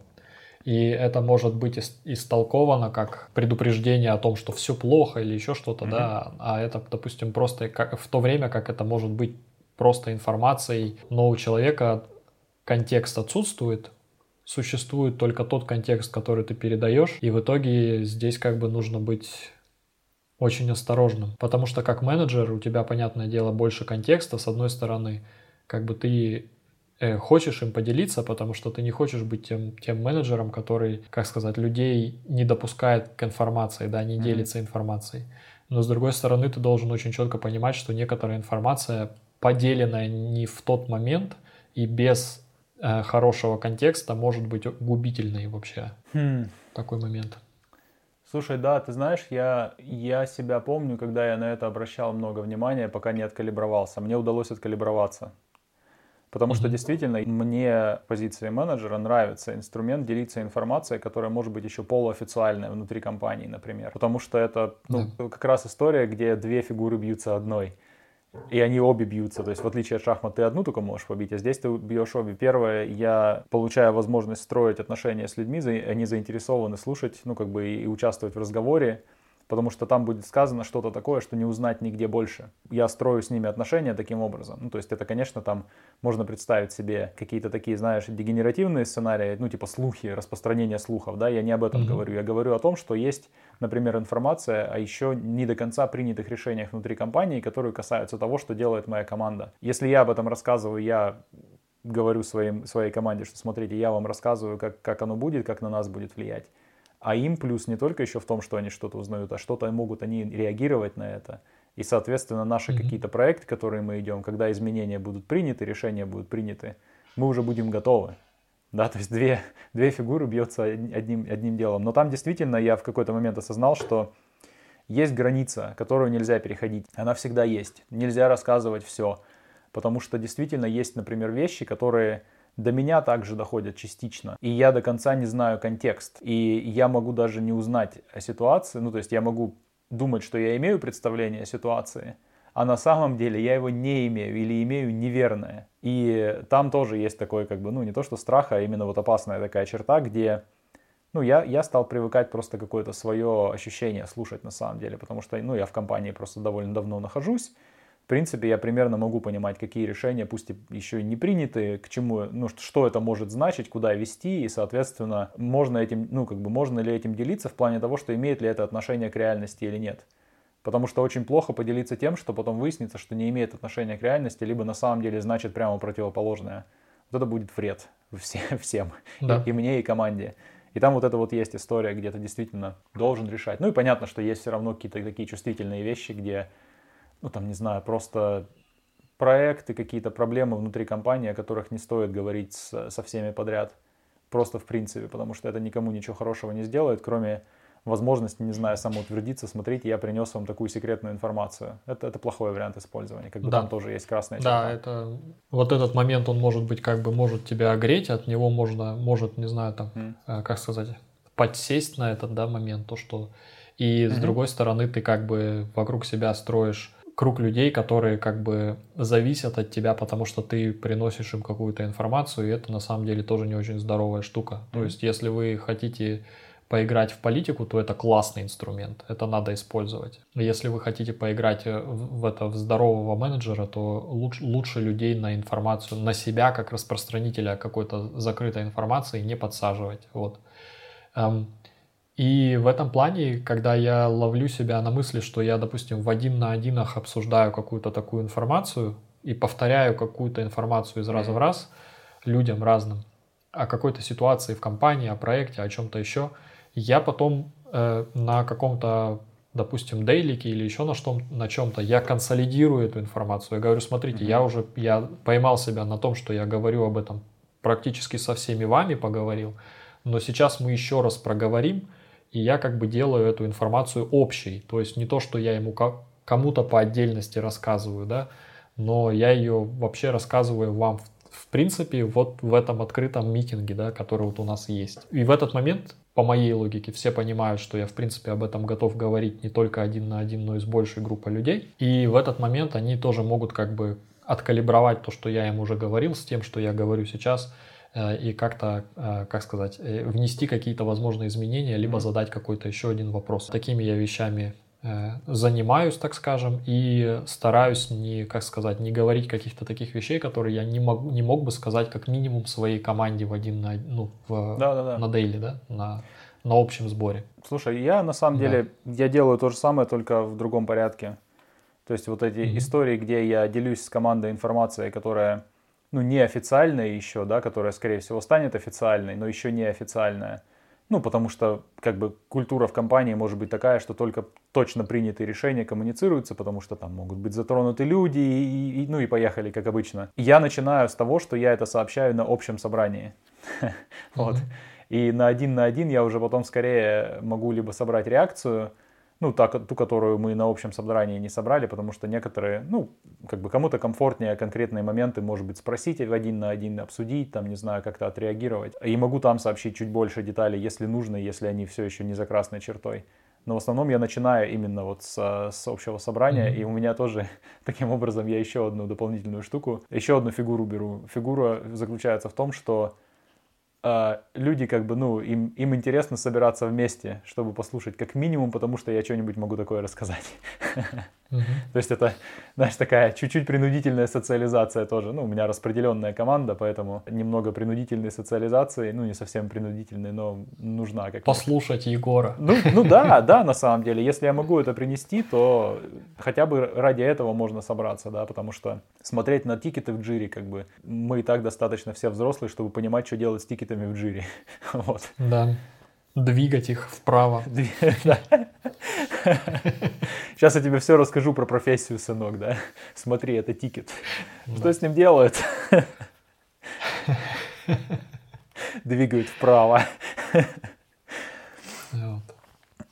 так, есть ли у меня что-то еще? Ну да, еще один пример у меня есть. А, это тоже страх. Это один из вариантов страха ответственности за, ну, за неправильные решения. Это отдельно связанные с деньгами, с бюджетами. Потому что ну, в моей команде, в моем подразделении мы периодически работаем над проектами, которые больше вот как раз э, research and development, на которые иногда получается выделить бюджет, ну, существенный, там, не знаю, ну, не знаю, шестизначные бюджеты бывают, да, как бы это, это дофига денег. Это дофига денег, и проблема в больших компаниях, ну, по крайней мере, в тех, которые я видел и о которых слышал, заключается в том, что иногда компании, как, опять же, мы сегодня про Джона Гала говорим больше, чем про Джока, интересно, системы иногда галлюцинируют. То есть, если информация, которая mm-hmm. путешествует внутри системы, ну, скажем так, кровь системы своего рода, она отличается от реальности, либо не содержит важные части реальности, то система начинает галлюцинировать вместо выдачи решений, которые похожи на реальность. Да? То есть компания начинает галлюцинировать. Иногда ты можешь оказаться в таком месте, где компания выделила, ну, если говорить прямо, большую сумму денег, чтобы решить проблему. И ты начинаешь над этим работать и понимаешь, что сумма денег нужна, не знаю, там, в три раза больше. Но сумма денег уже выделена, mm-hmm. и поскольку бюджет делается раз в год, тебе ее нужно потратить. Иногда бывает даже, что контракт уже заключен, и он длительный. То есть деньги точно уйдут туда. И вот в такие моменты ты думаешь, когда вот через эти стадии ты проходишь, ты думаешь, окей, могу ли я вообще принять настолько ну, решение, которое может оказаться ну, тратой впустую вот таких больших сумм денег компании, да, и это, это такой тяжелый довольно груз. Он тоже связан именно со способностью принять правильные решения. Ну и понятно, что там, ну как бы, если, если, если такие проекты существуют, кто-то будет принимать такие решения в любом случае. Ну вот, как, как, иногда это я. Да. Там только учиться принимать эти решения, только учиться строить, опять же, планы, которые можно до какой-то степени менять, да, то есть иметь запасные планы, contingency planning, что называется – но тоже не всегда работает, и там уже разные вещи могут идти в ход. Но это прям тоже такая... То, что связано с деньгами компании, с большими суммами, прям некомфортная ситуация, честно скажу. Некомфортно. Знаешь, на самом деле есть такой момент, мы поговорили про сопротивление переменам, и я сказал, что как бы ну, нельзя бояться, что ты будешь сопротивляться переменам, но гарантированно можно бояться, что работая менеджером, ты упустишь как бы ландшафт технологический ландшафт, О. да, то есть ты потеряешь классика. Ты потеряешь как бы хватку инженера, ты там разучишься писать код, э, разучишься строить системы и э, полностью, как сказать, мета, метаморфируешь в птичку говоруна, вот, который сам по себе ничего не может сделать. Хм. Вот. Хороший страх. И, соответственно, да, и, соответственно, то есть, понятное дело, что там возникает поле ожидаемых плохих эффектов, да, ну, собственно, то, что тебя нач... может пугать в этом моменте, то, что первое, например, окей, я молодой менеджер, работаю менеджером два года, код не пишу. А что, если, допустим, через полгода мне надоест быть менеджером, я пойму, что все-таки это не мое, захочу вернуться, а квалификация потеряна, да. Угу. То есть это первый такой момент, что типа все, блин, нет пути назад. А, что я наделал? Вот. Второй момент может быть, что ты перестанешь понимать, как бы оторвешься от реальности, перестанешь понимать, что делает твоя команда, либо что делают там команды твоих менеджеров, если ты в этот момент, допустим, вырос до синер менеджера. То есть ты уже управляешь не инженерами напрямую, а менеджерами. Третий момент, то, что ты просто в принципе будешь не способен принять правильное решение, как вот мы говорили, да, потому что ты просто потеряешь э, квалификацию, потеряешь понимание вообще, что там происходит. То есть тебя, твоей квалификации уже и как тех, технической будет недостаточно для принятия правильного решения. Интересный момент, и, да. И это, mm-hmm. и, да, и это тоже может быть той самой штукой, которая может вести к сопротивлению к переменам. То есть ты будешь пытаться удержать компанию на тех технологиях, которые ты все еще помнишь, там Java какая-нибудь, например, потому что ты был Java программистом, например, да? Да, да. И, да. А, слушай, ну, опять же, я не могу сказать, что я на практике это пытался применять, да, но в книжках угу в разных рекомендуют, чтобы как раз вот эту связь с реальностью не терять. Менеджеры даже, ну, как бы, которые уже менеджерами управляют, да, там и выше уровнем, они все-таки иногда должны, ну, в кавычках, ходить на производство и смотреть, что же все-таки происходит на самой линии, да, где что-то собирают. Ну, речь идет там о заводах.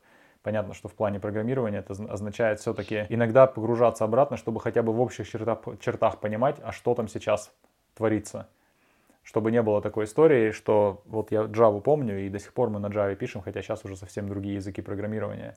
или что все-таки стало непонятно, что там. Я видел истории, когда люди с абсолютно не инженерным бэкграундом находились на, ну, на позициях менеджера-менеджеров, да, там директоры выше. И когда они ну, не смотрели вниз, вот, собственно, ну, вот сами, вот, что там происходит на серверах там или что, чем там мы занимаемся. Это была часто такая, такая ходьба по тонкому льду на самом деле.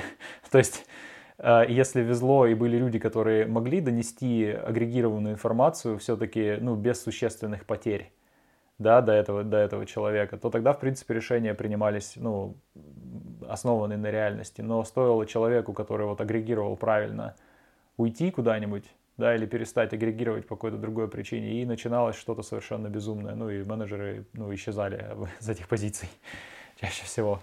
Вот такое пару раз видел. Что касается первого, ну, то есть, да, ходить надо на производство, смотреть, что там все-таки происходит. Что интересно, мне пока еще не доводилось такого делать, потому что у меня, ну, пока хватает моей технической части, наверное. Ну, я, собственно, менеджер, третий год получается. Что касается первого вопроса этого страха, страх потерять квалификацию, страх того, что вот я, я сейчас попытался быть менеджером, и а вдруг мне не понравится через два года, ну или там еще через три года, и я обратно уже не смогу вернуться. У меня немного такого страха тоже было, но мне кажется, здесь это, это штука, на которую нужно просто персонально отвечать каждому, как мне думается. Мне помогло понимание того, что в какой-то момент, что ну, языки программирования не очень важны. Да? Я знаю, что это может быть и не совсем полностью основано на реальности понимания, но есть как будто бы такой какой-то уровень, где неважно на каком языке программирования ты пишешь, да, ты понимаешь, что это как бы разные виды газировки, но газировка это, в общем-то, примерно одна и та же, ароматизаторы разные, да, то есть смысл не в том, какого, какого она ароматизатора, а, не mm-hmm. знаю, там, в пузырьках и в том, что это жидкость. Вот что-то такое. Я, наверное, сколько, два с половиной года не программировал совсем, ну, то есть вот как я решил, что я пошел в Team лиды, я не трогал mm-hmm. код совсем, никаких там pull реквестов по работе, даже по дому ничего не писал. Не так давно я ради интереса решил вспомнить это ощущение. То есть я, я отвык оттуда, я специально от этого пытался отвыкнуть, потому что я знал, что мне легко комфортно идти в программировании. Ну, и я хотел себя этого лишить, чтобы, потому что mm-hmm. ну, в изучении новой профессии точно будет много дискомфорта, и правильная вещь в этот дискомфорт идти, а не убегать обратно в комфорт программирования. То есть я поэтому решил себе запретить программировать. И вот через два с чем-то года, когда мне уже было более-менее комфортно в менеджменте, я попробовал вспомнить что-нибудь запрограммировать. Я просто себе придумал такую задачку. Ну, у меня э, мой банк, где у меня эта кредитка, у них нет инструментов для классификации расходов. Ну, типа, что uh-huh. куда пошло. И, но зато есть выгрузка, ну, там, CSV или что-то, какой-то формат, короче.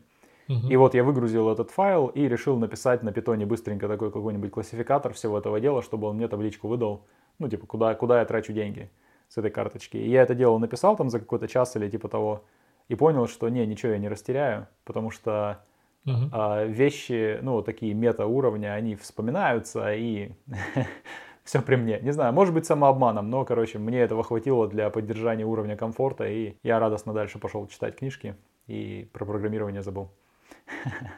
Вот у меня это как-то так работает.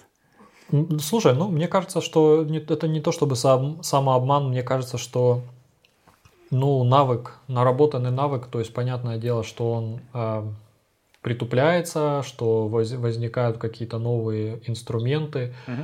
э, но так или иначе, ну да, возможно, допустим, если ты был менеджером, то ты и совсем не программировал там три года, возможно, на став инженера тебя не возьмут. Ну, ты пойдешь на сеньора, допустим, там, в какую-то другую компанию, там не, не на первое собеседование, на второе. Вот. Так или иначе, этот навык можно восстановить, квалификацию, э, вспомнить. Я, например, я не то чтобы делаю, чтобы это поддержать какую-то квалификацию, но вот по каким-то социальным проектам своим, вот этих связанным с, с медийной моей деятельностью, я пишу разных, разные программы, ботов, угу. скрипты, которые мне помогают что-то делать. Сейчас по приколу Rust решил выучить, например.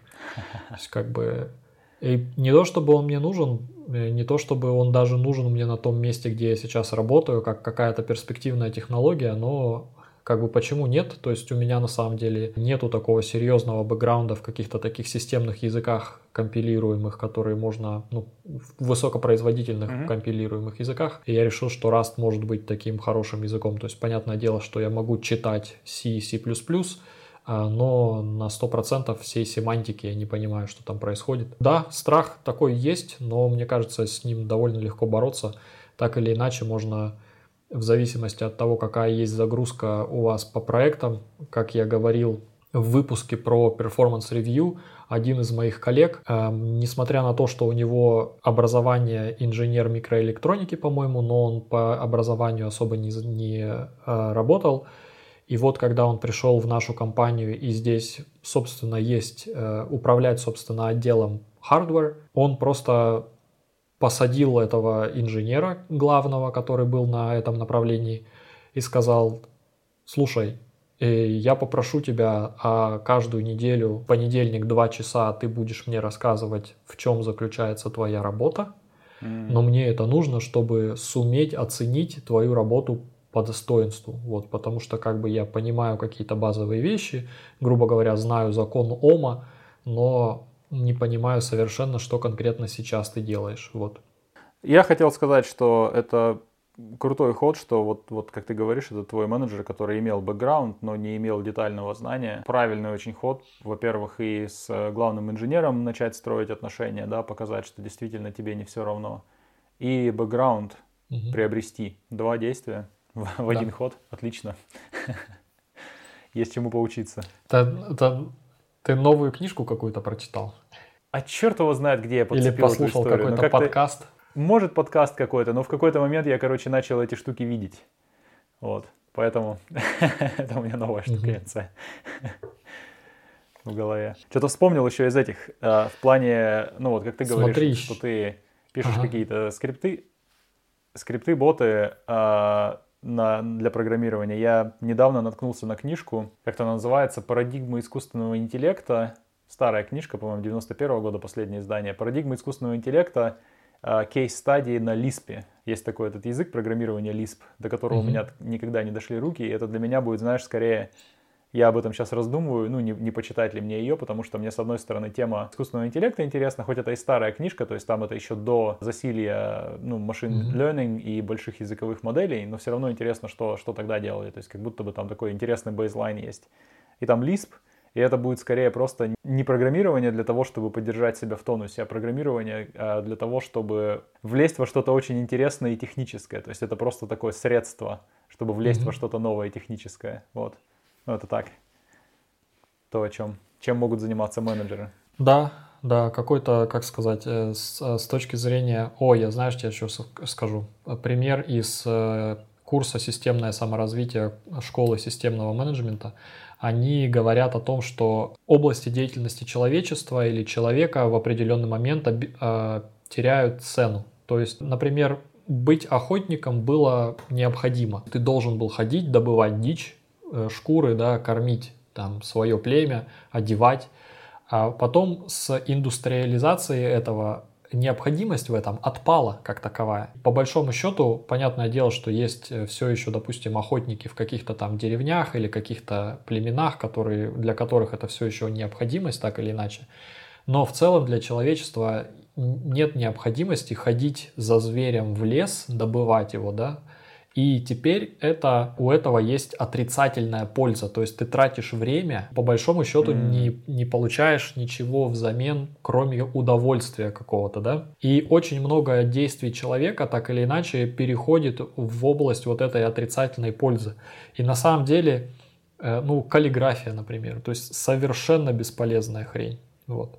То есть и мало того, что руками-то как бы особо никто не пишет, а уж красиво писать руками, ну это прямо как бы шиза, можно сказать, да. С этой точки зрения программирование каких-то на каких-то таких экзотических старых языках, да еще и, возможно, э, каких-то тем, которые, возможно, уже устарели, это тоже с точки зрения это отрицательная польза, но эта отрицательная польза, она в разряде хобби или просто какой-то интересной такой штуки, знаешь, мозг поразмять. В этом плане я помню, как я ковырялся в этом коде Out of the Tar Pit, есть такая статья, очень не статья, даже научная работа. научная работа из MIT, очень старая. Они там, собственно, два автора придумывали, как сделать, как сделать новый язык программирования, новую систему программирования, наверное, даже, чтобы она была функциональной, декларативной, в общем, иммутабельной, там, знаешь, вот это вот все, чтобы избежать всяких вот этих проблем, потому что в основном проблемы они видели с э, мутабельностью состояния, с изменением состояния. Mm. Этот код написан на Lisp. И адаптировать и запустить этот код, э, как бы смысла в этом нет совершенно никакого. Но у меня до сих пор есть докер-контейнер, где я это все перевел на ракет, оно компилируется, и к нему можно подсоединиться через Telnet. Я даже хотел делать видос, но это вот из разряда, из разряда инженерной археологии такой. Вот. Прикольно, прикольно. Ну да, да, все так. Смысла как такового нету в плане именно может быть саморазвитие, кроме, ну, в моем случае, как, как я знаю, удовлетворение моего интереса к сложным техническим конструкциям, да, вот изучение таких старых парадигм искусственного интеллекта mm-hmm. и Лиспа одновременно. Не более, чем вот это. Конечно, кто-то там в отзывах говорит, что зная вот эту базу, можно и новый искусственный интеллект легче понять, но это как бы я понимаю, что для меня это было бы только оправданием. Нет, мне просто интересно поковыряться в какой-нибудь сложной и достаточно прикольной фигне. это все. Я от этого, скорее всего, получу удовольствие. Ну да. Да.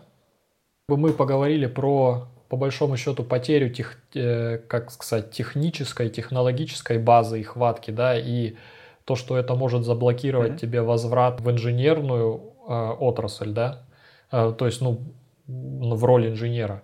Но также может быть, собственно, проблема с профессиональным ростом в качестве менеджера. То есть мы тоже об этом говорим довольно много на созвонах нас, нашего сообщества. Например, как бы у, у, у инженера обычно все равно есть какой-то потолок не так высоко, не так высоко ощущается, все равно есть какая-то возможность вырасти, там, допустим, из метла в сеньора, из сеньора, даже если это не нужно, тебя могут вырастить в став инженера, а у менеджера ведь не так. То есть, чтобы тебе стать сеньор-менеджером, тебе надо менеджить менеджеров. И если у тебя, например, команда, как сказать, состоялась, твой сеньор-менеджер никуда не собирается уходить, команде, допустим, хайринг или найм людей заморожен, нанимать никого больше не собираются, растить дальше бизнес не собираются.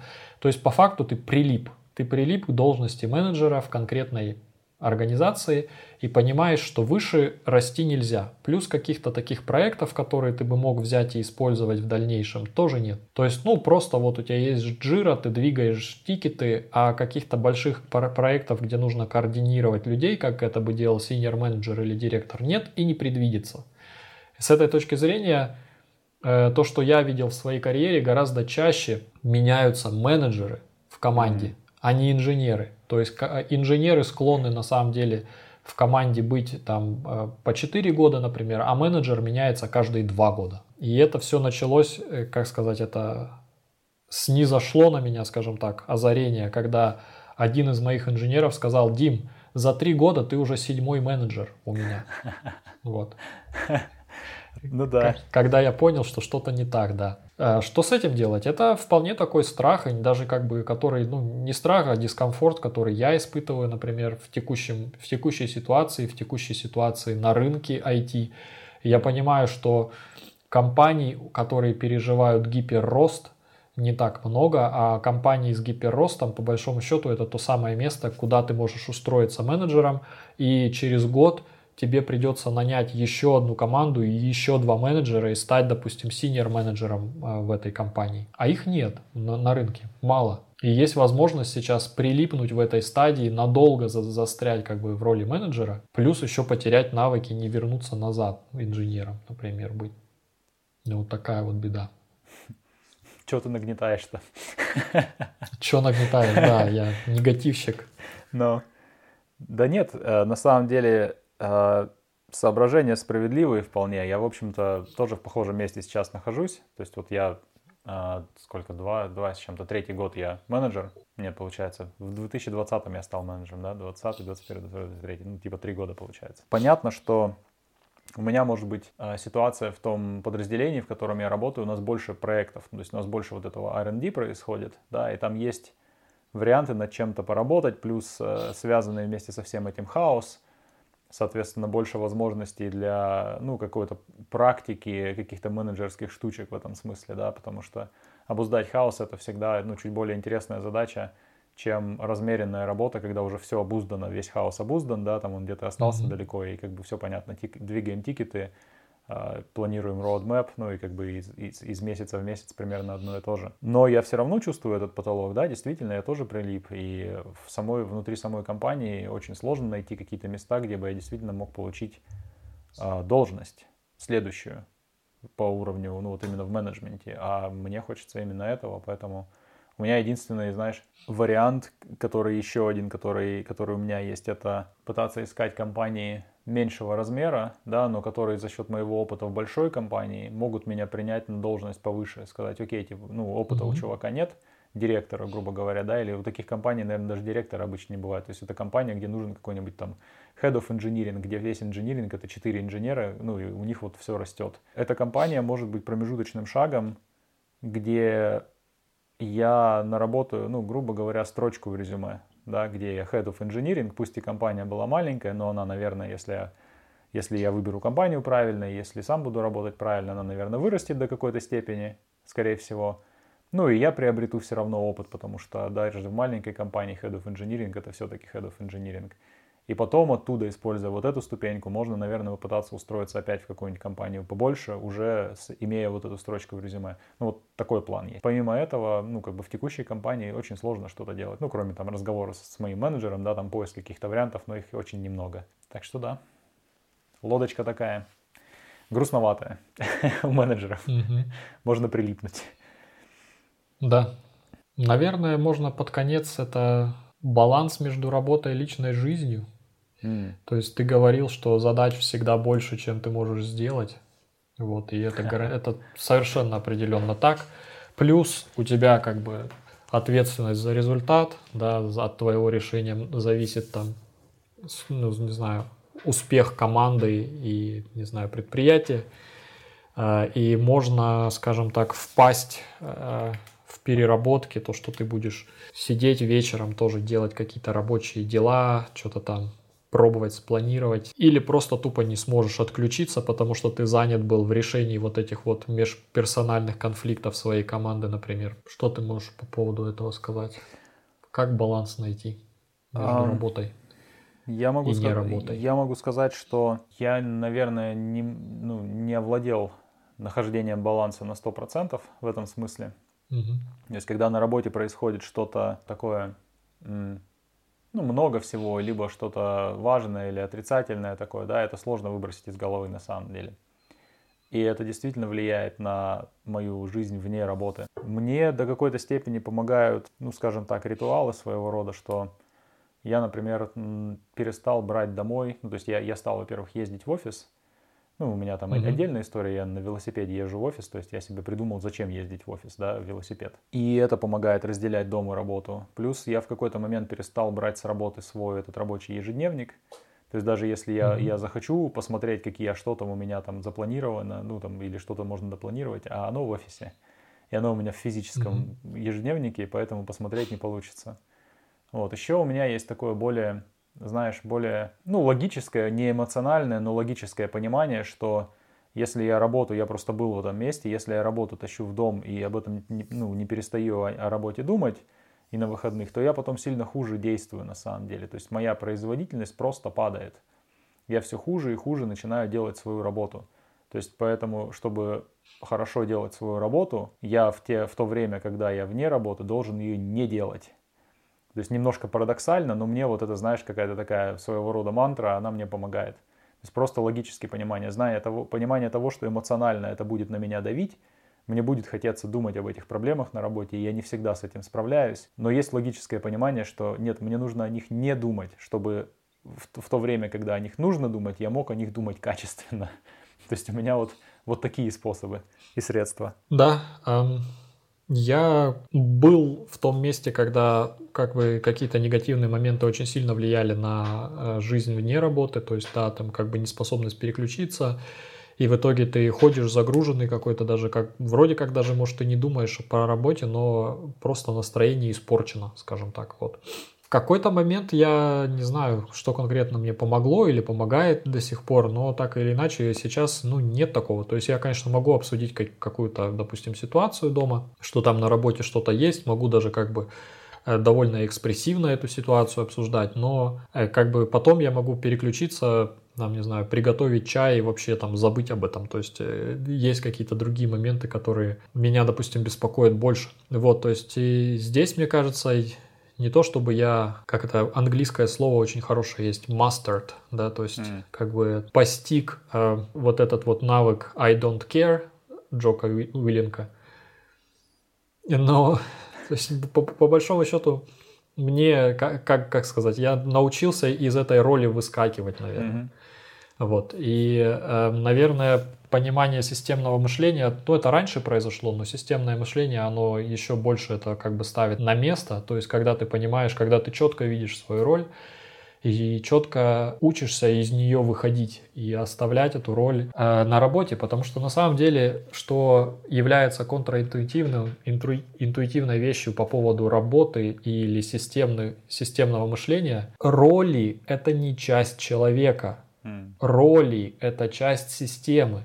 То есть, э, как человек, как личность, я вхожу в ту роль и являюсь частью системы компании. Когда окончается мое время рабочее, я из той роли выхожу, это уже не часть меня. Вот. То есть я, я как личность принимаю решение, в какой конкретно роли я сейчас нахожусь.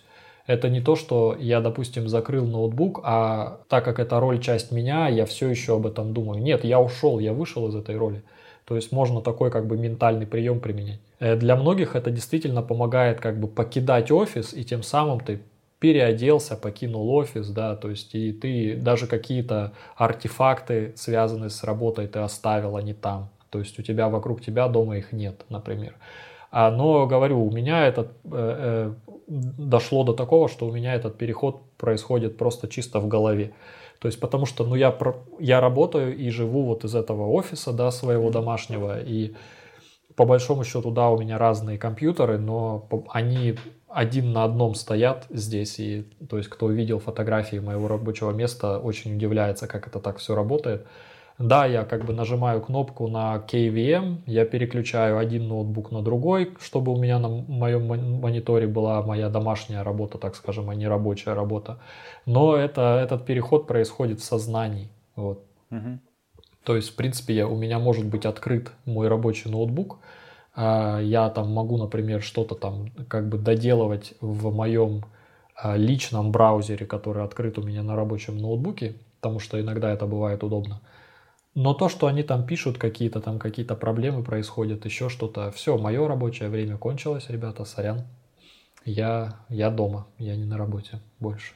Ну да, вот. да, слушай, это, это хорошая на самом деле картинка. То есть получается не что ты менеджер, а ты исполняешь роль менеджера. Ты можешь исполнять да. другую роль, роль отца, например, да, или там, не знаю, хозяина дома. Именно так. Да-да-да. То есть отношения. И, такие... ну, понятное дело, понятное дело, что, как бы говорят, профдеформация – это, собственно, когда ты вот эту роль начинаешь таскать в другие моменты. Но, опять-таки, нужно понимать, что роль требует исполнения различных прикладных практик. Вот прикладные практики ты можешь переносить, mm-hmm. а роль надо оставлять. То есть ты дома, ты не менеджер, но ты можешь использовать, допустим, прикладную практику планирования для каких-то других вещей. Вот. И как бы в этот момент ты можешь немножко попахивать менеджером, но если эта роль, она не полностью перетекла, а ты просто исполняешь прикладную практику в рамках другой роли, то ты как бы даже и менеджером пахнуть не будешь в этот момент. Так что, да, ты как человек, ты по сути являешься, не знаю, системой разных прикладных практик. Вот это, это в тебе, это часть тебя. Но каждая конкретная роль – это часть конкретной системы. И там ты исполняешь какие-то определенные прикладные практики. Вот и все. Выходишь из роли менеджера, машешь ручкой, ну да, живешь спокойно. Это знаешь, это есть такой типа негативный взгляд на работу, что, дескать, вот шестеренка в большом механизме. Ну, mm прикол в том, получается, что взгляд на систему э, с ролями это что ну да, типа ты шестеренка, но на самом деле ты носишь костюм шестеренки. Ты все-таки не шестеренка, mm-hmm. ты в костюме. Костюм существует, костюм реален, зубья на костюме тоже реальны, и шестеренка нужна. Да. Но ты его снимаешь.